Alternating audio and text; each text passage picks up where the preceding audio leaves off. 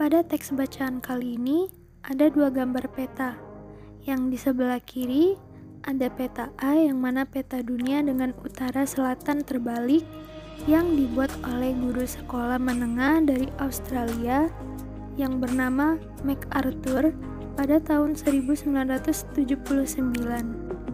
Saat belajar di Jepang, ia kaget melihat peta dunia yang digambar siswa Amerika karena di petanya nggak ada Australia. Nampaknya, bila diamati terlihat sedikit di atas Cina dan Inggris. Bagian bawahnya nggak bisa dilihat kecuali kalau berusaha keras melihatnya dengan teliti. Australia di belahan bumi selatan terlupakan oleh siswa Amerika tersebut. Makanya MacArthur bikin peta A sendiri. Peta biasanya digambarkan dengan utara mengarah ke atas, lalu kenapa harus utara yang di atas?